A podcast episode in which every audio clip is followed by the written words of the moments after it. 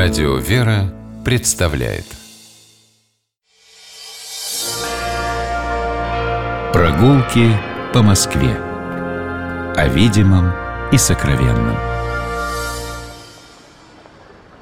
Здравствуйте, дорогие слушатели, я Алексей Пичугин. Вас приветствую. Мы отправляемся гулять по Москве вместе с Игорем Горьковым, историком-москвоведом. Здравствуйте. Здравствуйте, Алексей. Здравствуйте, дорогие радиослушатели. Сегодня у нас на повестке дня за Москворечье, а точнее Черниговский переулок. А, выходим из метро Новокузнецкая, показываемся на Пятницкой улице, поворачиваем направо, идем по ней, пока с левой стороны не будет высокая колокольня зеленого цвета и переулок, который уходит налево, он будет Черниговским, а мы уже на месте. Да, действительно, это один, наверное, из самых э, интересных переулков за Москворечья. Но давайте, наверное, сначала, Алексей, вспомним, откуда возникло это название, Черниговский переулок. Название переулок получил по тому храму, который мы с вами сейчас видим с левой стороны, церковь святых э, князя благоверного Михаила, э, Черниговскую боярина Федора.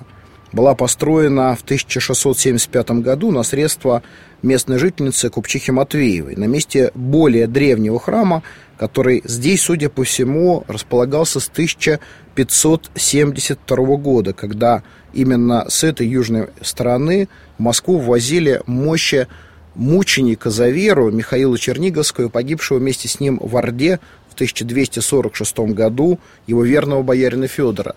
Эта история, конечно, не может э, не напомнить нам о той эпохе, когда, в общем-то, и формировалась э, сетка улиц за Москворечье, одна из улиц, которая течет рядом совсем с нами, это улица Большая Ордынка, улица, которая уходит в Орду. И отношения Руси и Орды полные э, драматизма в 13, 14, да и в 15 веках, в общем-то, отражаются и в названиях церквей нашего города, в том числе и в этом храме, который напоминает о том, что по указу э, великого князя царя Московского Ивана Васильевича мощи мучеников за веру, пострадавших в Орде, из Чернигова, где они находились прежде, были перенесены в Москву и находятся сейчас мощи э, князя Михаила в Михаило-Архангельском соборе Московского Кремля. Но э, первая остановка, встреча, которая э, отмечалась э, молитвой соборной перед мощами Э, только что вот привезенных в Москву э, святых мучеников, она была москвичами отмечена сначала строительством Поклонного креста, потом здесь возникла деревянная церковь, потом каменный храм, и вот, наконец, в XVII веке возникла эта небольшая, но очень примечательная церковь, которую мы с вами сейчас видим с левой стороны, э, стоя спиной к Пятницкой улице. И у этой церкви, обратите внимание, есть еще один любопытный элемент, э, который э, обращает внимание на себя. Это, конечно, поливная черепица, которая покрыта ее купола. Э, а вот с правой стороны находится здание, которое своими формами напоминает нам о более поздней эпохе, потому что и церковь, и колокольня уже относятся к классической архитектуре. И построены на самом деле вот в основном своем объеме в 18 веке. Хотя, по идее, здесь еще итальянцы строили в веке 16 Да, начале. совершенно верно. Вот э, очень интересный комплекс образует здесь здание храма усекновения главы Иоанна Притеча э, и его колокольня с доходным домом, который выходит на Пятницкую улицу. Почему э, говорю, что этот комплекс э, столь примечательный с архитектурной точки зрения? Редко, когда мы видим, что колокольня храма находится за его алтарем – она находится восточнее храма. Это, так в монастырях бывает? Э, бывает. Это вообще редкий, но все-таки э, не уникальный архитектурный прием, который вписывает уже существующий или строящийся объем храма в существующую градостроительную композицию, в исторический ландшафт. И вот очень интересная колокольня, построенная в 1781 году в классическом стиле на средства купцов Замятинах, э, выходит сейчас на Пятницкую улицу, и она имеет любопытный такой архитектурный элемент. Э, посмотрите, колонны и пилястры увенчаны здесь различными типами ордеров. Э, дорические – это, соответственно, в нижнем ярусе, средний ярус снабжен ордером ионического типа, а верхний – пышного коринфского. Вот так три самых популярных в классической архитектуре э, типа ордерного завершения. Вспоминаем школьную программу. Чем один ордер да. отличается от другого. Да, это можно как раз вот на колокольне Ивановского храма здесь рассматривать. А само здание э, храма с трапезной и пределами святителей Николая, Косьмы и Дамиана Э, которые в этой трапезной расположились 18 века, стоит на очень древнем основании. То есть, если вы приглядите сейчас, вот даже кажется, что это основание мы с вами видим. Действительно, по э, московским летописям э, становится понятно, что еще в начале 16 века великий князь Московский Василий III э, распорядился построить каменный храм для бывшего здесь когда-то Иоанновского монастыря.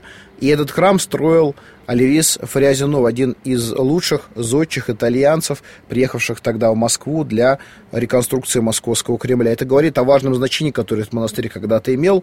Возможно, этот самый монастырь позднее переехал э, на Иоанновскую горку, но это уже другая часть Москвы, немножечко другая история. А вот э, на месте бывшего монастыря приход сохранился, и так очень красиво оформляет э, противоположную от храма Михаила и Федора часть э, Черниговского переулка. Но у этого переулка есть еще несколько любопытных достопримечательностей. И одна из них это тот э, доходный дом в стиле модерна, который находится сейчас прямо в перспективе. В него переулок фактически упирается. Обратите внимание, что вот этот доходный дом, который мы видим сейчас в перспективе э, улицы, или точнее переулка, принадлежал когда-то предпринимателю Нейштату, производителю готовой одежды. Всего шесть этажей, какие же там высоченные потолки должны быть? Это очень богатый дом, э, который строил один из лучших архитекторов московского модерна, Капитолий Абрамович Дулин. Э, и это один из последних домов московского модерна, потому что был он завершен в 1916 году. Недавно мы с вами вспоминали о разных типах ордерных конструкций. И вот, знаете, когда мы смотрим на этот дом, мы снова с вами оказываемся в классическом стиле. Но если колокольня, с которой переулок начинался для нас, это все-таки классицизм как таковой, то э, вот этот доходный дом это уже классический модерн, это использование элементов классического стиля для создания особой э, интересной, нарядной э, образности. Ну, я думаю, Дулин выстраивал э, какой-то внешний облик своего дома согласуясь. Он как бы переулок упирается в его дом, а начинается он с колокольни. Я думаю, что это как-то Возможно, это связано, но здесь есть и такие интересные элементы, которые выходят за, собственно, рамки какого-то э, копирования. Это, например, изображение э, барельефный, барельефы с музыкантами, которые находятся над окнами третьего этажа. И вообще это здание интересно рассматривать, интересно разбирать его как такую книгу, которая рассказывает нам о э, том, что думали, о чем мечтали люди начала 20 века.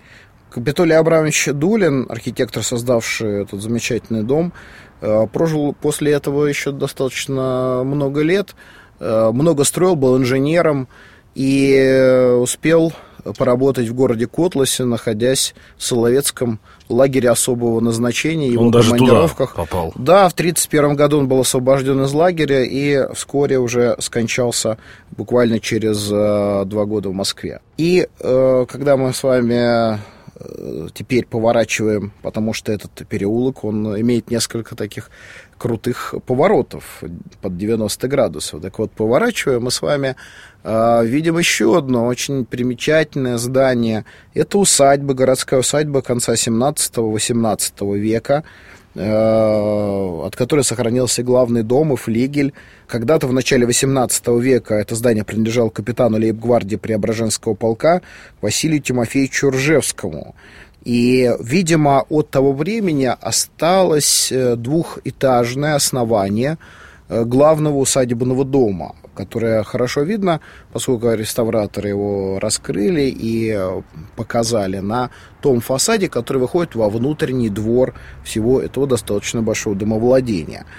А потом это здание переходит уже в руки замоскворецких купцов, один из которых это очень известный человек, купец первой гильдии Иван Гаврилович Журавлев, владевший суконной фабрикой. Он э, перестраивает несколько зданий и строит э, рядом э, каменные служебные помещения. Вот как раз, когда мы с вами заходим сейчас во двор этого достаточно большого комплекса зданий, который сейчас находится в видне Фонда славянской письменности и культуры, мы видим с левой стороны одноэтажное здание красного цвета это как раз э, есть те самые э, служебные помещения, которые относятся э, к первой четверти XVII века и построены, которые были еще времена Ивана Гавриловича Журавлева. Потом другие купцы владеют этим зданием, перестраивают его. И последний, наверное, самых э, вот таких важных владельцев, это купец первой гильдии Алексей Алексеевич Дурылин. Э, московский почетный гражданин, гласный Московской городской думы, э, между прочим, кроме всего прочего, староста церкви Воскресения Славущего в Монетчиках, ныне несуществующий. Так вот, э, Алексей Алексеевич, владевший этим зданием, перестраивает его, причем он приглашает для этого замечательного архитектора Владимира Владимировича Шервуда, который приспосабливает этот старинный особняк под нужды гимназии, частной гимназии Косицына, которая действовала в рамках вот, ведомства вдовствующей императрицы Марии Федоровны.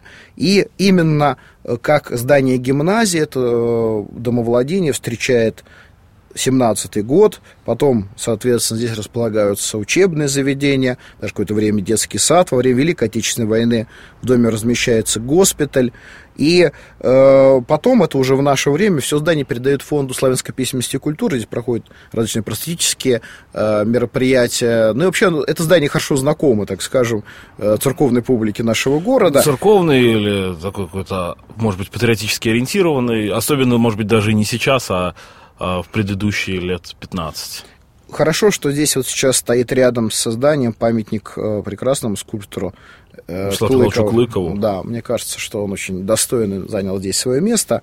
Ну и э, на самом деле из э, дворика вот этого, э, в котором мы с вами сейчас находимся, Алексей очень хорошо э, виден Э, так скажем, э, можно сказать, двор, двор, дворовый фасад, если можно так выразиться, большого доходного дома, который главным своим фасадом выходит как раз уже на Большую Ордынку. Этот дом также построен на средства Алексея Алексеевича Дурылина, и построен он, что важно для нас, также Владимиром Владимировичем Шервудом. Так что э, замечательные зодчи, много работавшие в разных стилях, ну, прежде ну, всего, известны нам, целая, да, да, конечно известным, же. конечно, своим произведением в стиле русском, э, древнерусском стиле. Здесь он вот как раз выступает как э, коммерческий архитектор, но тоже рука мастера чувствуется. Я вспоминаю историю, как у меня была небольшая экскурсия по Бауманской улице, а там у метро стоит дом, тоже построен Владимиром Владимировичем Шервудом. Я рассказываю что-то про это, рассказываю, рассказываю, рассказываю. Тут один из э, молодой парень, совсем лет там под 30, а из числа экскурсантов говорит, да, это мой, между прочим, близкий родственник ну, близкий уже сложно сказать, потому что это там первая половина 20 века, но, по крайней мере, родственник. Вот так я старался рассказывал человеку, который, собственно, непосредственно к этой династии имеет отношение. Ну, знаете, Алексей, это, тоже, кажется, эта история, мне кажется, очень символична, потому что Москва как раз тема интересна. Здесь прошлое прорастает в настоящее. Да, И через правда. судьбы людей, и через те здания, на которые мы с вами любуемся, гуляя по нашему замечательному городу. Кусочек из Москворечи смотрели мы сегодня с Игорем Горьковым, историком-москвоведом, Черниговский переулок. А я Алексей Пичугин. Мы с вами прощаемся. До новых встреч. Любите наш город, любуйтесь им и будьте здоровы. Всего доброго. Прогулки по Москве. О видимом и сокровенном.